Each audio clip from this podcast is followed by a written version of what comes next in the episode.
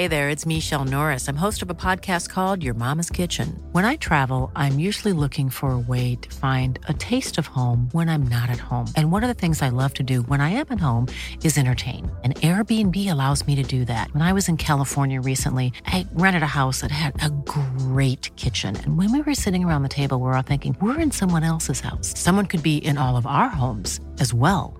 If you have a home, but you're not always at home, you have an Airbnb. Your home might be worth more than you think. Find out how much at airbnb.com/slash host. Entrevista.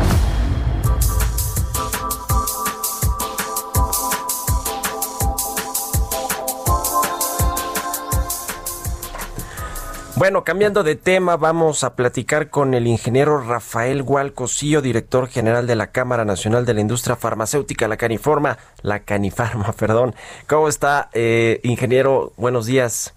¿Qué tal, Mario? Qué gusto saludarte nuevamente. Muchas gracias. Igualmente, bueno, pues muchos temas, muy movido el sector, no tendría que ser de otra forma, porque ya van a llegar, en teoría, las vacunas, el primer lote de vacunas contra el COVID-19 de la farmacéutica Pfizer. Viene este plan de vacunación, la campaña. ¿Cómo se ve qué tarea pues tan, tan importante va a tener que hacer el gobierno federal, quien por cierto busca que sean ellos y no los estados quienes controlen todo el asunto de la distribución y aplicación de la vacuna. Sí, yo te diría, bueno, desde luego requiere un, manejo muy especial, como tú sabes, son temperaturas de ultracongelación las que se necesitan para transformar, transportarla y, distribuirla debidamente. Tengo entendido que el laboratorio que Pfizer va a llevar la vacuna hasta ciertos puntos y de ahí será pues las fuerzas armadas las que lo distribuyan en el último kilómetro, digamos, ¿no? Y desde luego van a ser centros, eh, pues, numerosos, pero pero que la gente tendrá que concurrir a, a vacunarse, no no estará en todas las poblaciones, quiero decir.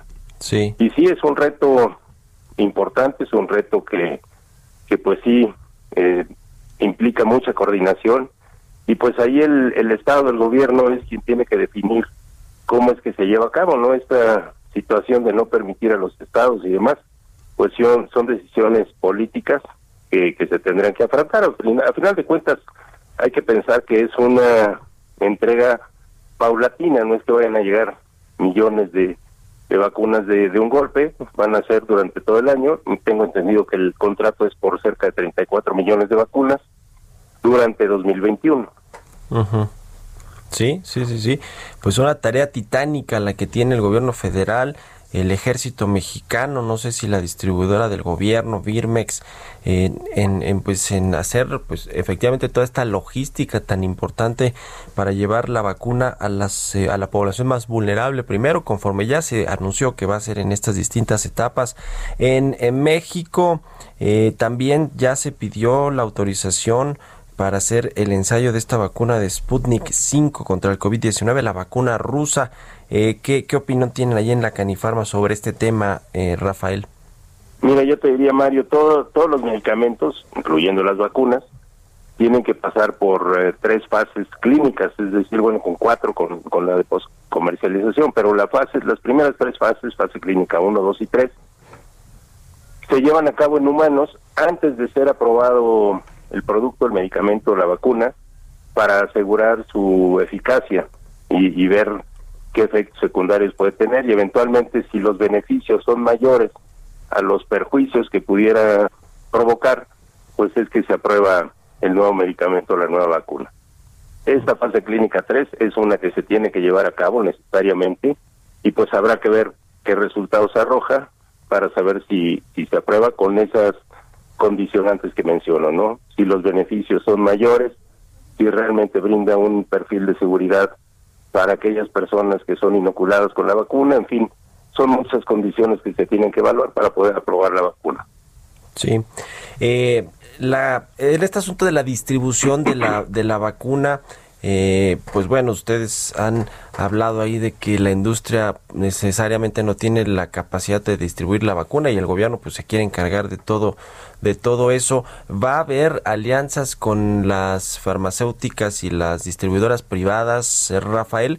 Y, esto lo digo porque Pfizer, cuando anunció que va a, eh, a, traer la vacuna a México conforme al acuerdo que se tiene ya firmado con el gobierno mexicano, ellos dijeron que iban a ayudar a distribuir la vacuna, pero pues hasta donde yo sé, Pfizer no tiene necesariamente a sus distribuidores. ¿Se ayudarán acá de la industria mexicana? ¿Qué, qué está sucediendo en este sentido? Sí, hay que, hay que distinguir que son dos eslabones totalmente diferentes de la cadena. Uno es la distribución, los operadores logísticos, otro es la industria farmacéutica. La industria farmacéutica per se no tiene esa capacidad de distribución. Ningún laboratorio, algún laboratorio tiene cierta capacidad, pero solamente uno.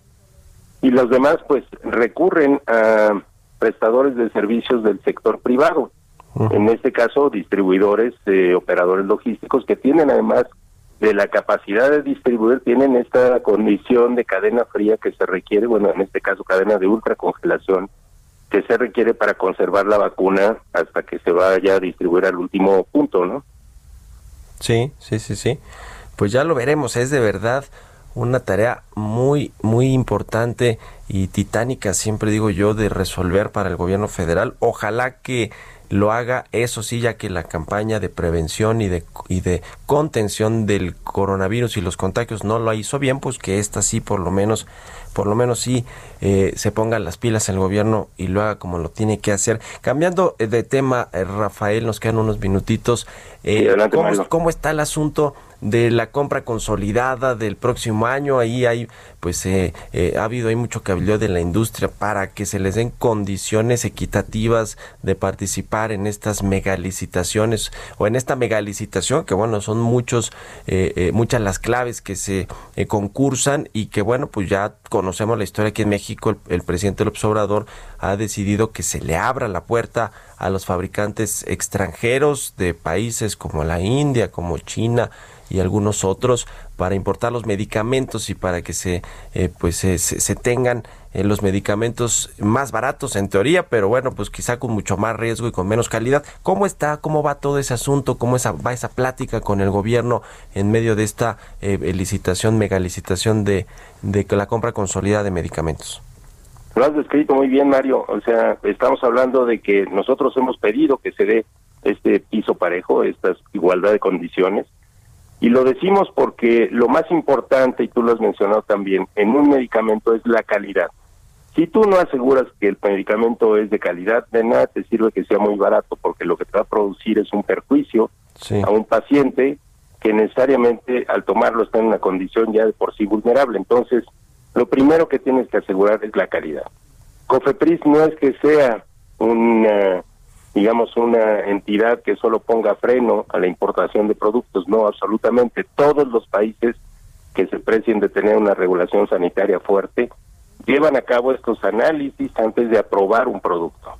El hecho de pensar en que en cinco días se va a poder, a poder aprobar un producto solo nos lleva a pensar que va a haber un riesgo altísimo para los pacientes que consuman esos medicamentos, puesto que no han pasado por el tamiz tan importante que tiene COFEPRIS para los productos nacionales, ¿no? Efectivamente, para poder vender un producto nacional, un registro sanitario puede tardar entre 180 y 200, 240 días. Cuando aquí dicen que a los extranjeros les van a aprobar en cinco días, pues nos parece verdaderamente una irracionalidad y una inequidad total con respecto a la, a la industria nacional. Pero lo que más nos preocupa es precisamente la calidad de esos productos, que pueden traer consecuencias brutales para la persona que lo consuma, porque pues no se van a cumplir muchas de las reglas que se exigen a, un buen producto farmacéutico. ¿Ya se tienen fechas de cuando se van a realizar estas compras? Se sigue posponiendo, esa es otra cosa preocupante. Eh, el calendario que en un principio se fijó ya no se cumplió y se siguen posponiendo aún más las fechas. Todavía pidieron una cotización para la próxima semana. Eh, no sabemos cuándo va a ser el fallo y para sería para el abasto de enero, febrero y marzo, ¿no? Entonces, pues estamos en una condición muy complicada. Eh, la verdad es que hay mucho desconcierto en la industria, puesto que para poder producir un medicamento tú requieres entre tres y cuatro meses. Eh, si te dicen que tienes que surtir el 24 de diciembre a partir del 1 de enero, pues es imposible. Entonces, Imposible. es una condición que vemos complicada y, y que pues estaremos este, esperando a ver cómo se resuelve finalmente. Pues sí, porque el desabasto de medicamentos en el sector público ya lo estamos viendo y nos llegó en el peor momento con este choque del coronavirus y todo lo que significa eso para el sector salud eh, eh, p- público y privado. Así que pues ojalá que no sigan cometiendo estas pifias ahí en el gobierno del presidente López Obrador, porque eso es lo que ha sucedido y ha sido público, pues como muchos eh, eh, eh, pacientes enfermos, niños con cáncer se han quedado sin sus medicamentos, en fin. Ojalá que no suceda así y lo seguimos platicando si nos permites, eh, Rafael Gual, director general Con de la mucho gusto. Mario, y ya sabes, la industria farmacéutica está para ayudar, es la solución, no es el problema. A final de cuentas, habrá que sentarse con el gobierno, esto ha sido muy hermético con la UNOPS, para poder conocer qué es lo que requieren, cuándo lo requieren, y con mucho gusto la industria farmacéutica está dispuesta a apoyar. Muchas gracias, Rafael Gual, director de la Canifarma. Mom deserves the best, and there's no better place to shop for Mother's Day than Whole Foods Market. They're your destination for unbeatable savings, from premium gifts to show-stopping flowers and irresistible desserts. Start by saving 33% with Prime on all body care and candles. Then get a 15-stem bunch of tulips for just $9.99 each with Prime. Round out Mom's menu with festive rosé, irresistible berry chantilly cake, and more special treats. Come celebrate Mother's Day at Whole Foods Market.